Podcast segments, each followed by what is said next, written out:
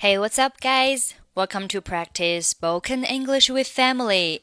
欢迎收听和 Emily 一起练口语，我是 Emily。Today's topic is go to a bar. Now let's listen to the conversation. Hi, Lucy. It has been such a long weekend. I'm ready to go out and party. Let's go out for a night on our town, shall we? You took all the words right out of my mouth. Let's go out and get crazy tonight.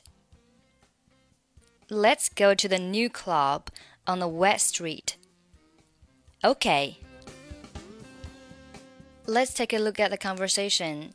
Hi, Lucy. 你好，Lucy。It has been such a long weekend.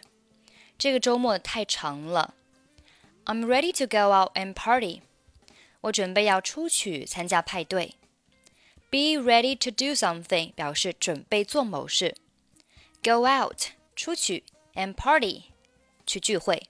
这里的 party 是做动词，表示参加聚会、参加派对。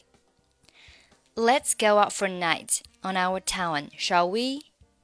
让我们出去到城里疯狂一晚，怎么样 ？You took all the words right out of my mouth. 这里的 take the words right out of one's mouth 表示说的话正合某人的心意。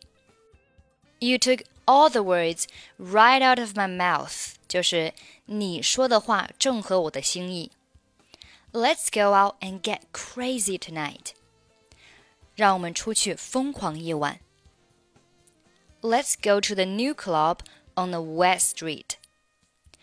让我们去西街的新的俱乐部吧。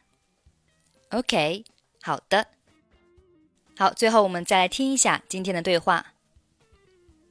Hi Lucy, it has been such a long weekend.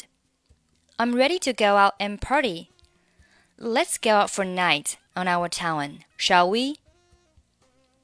You took all the words right out of my mouth. Let's go out and get crazy tonight. Let's go to the new club on the West Street.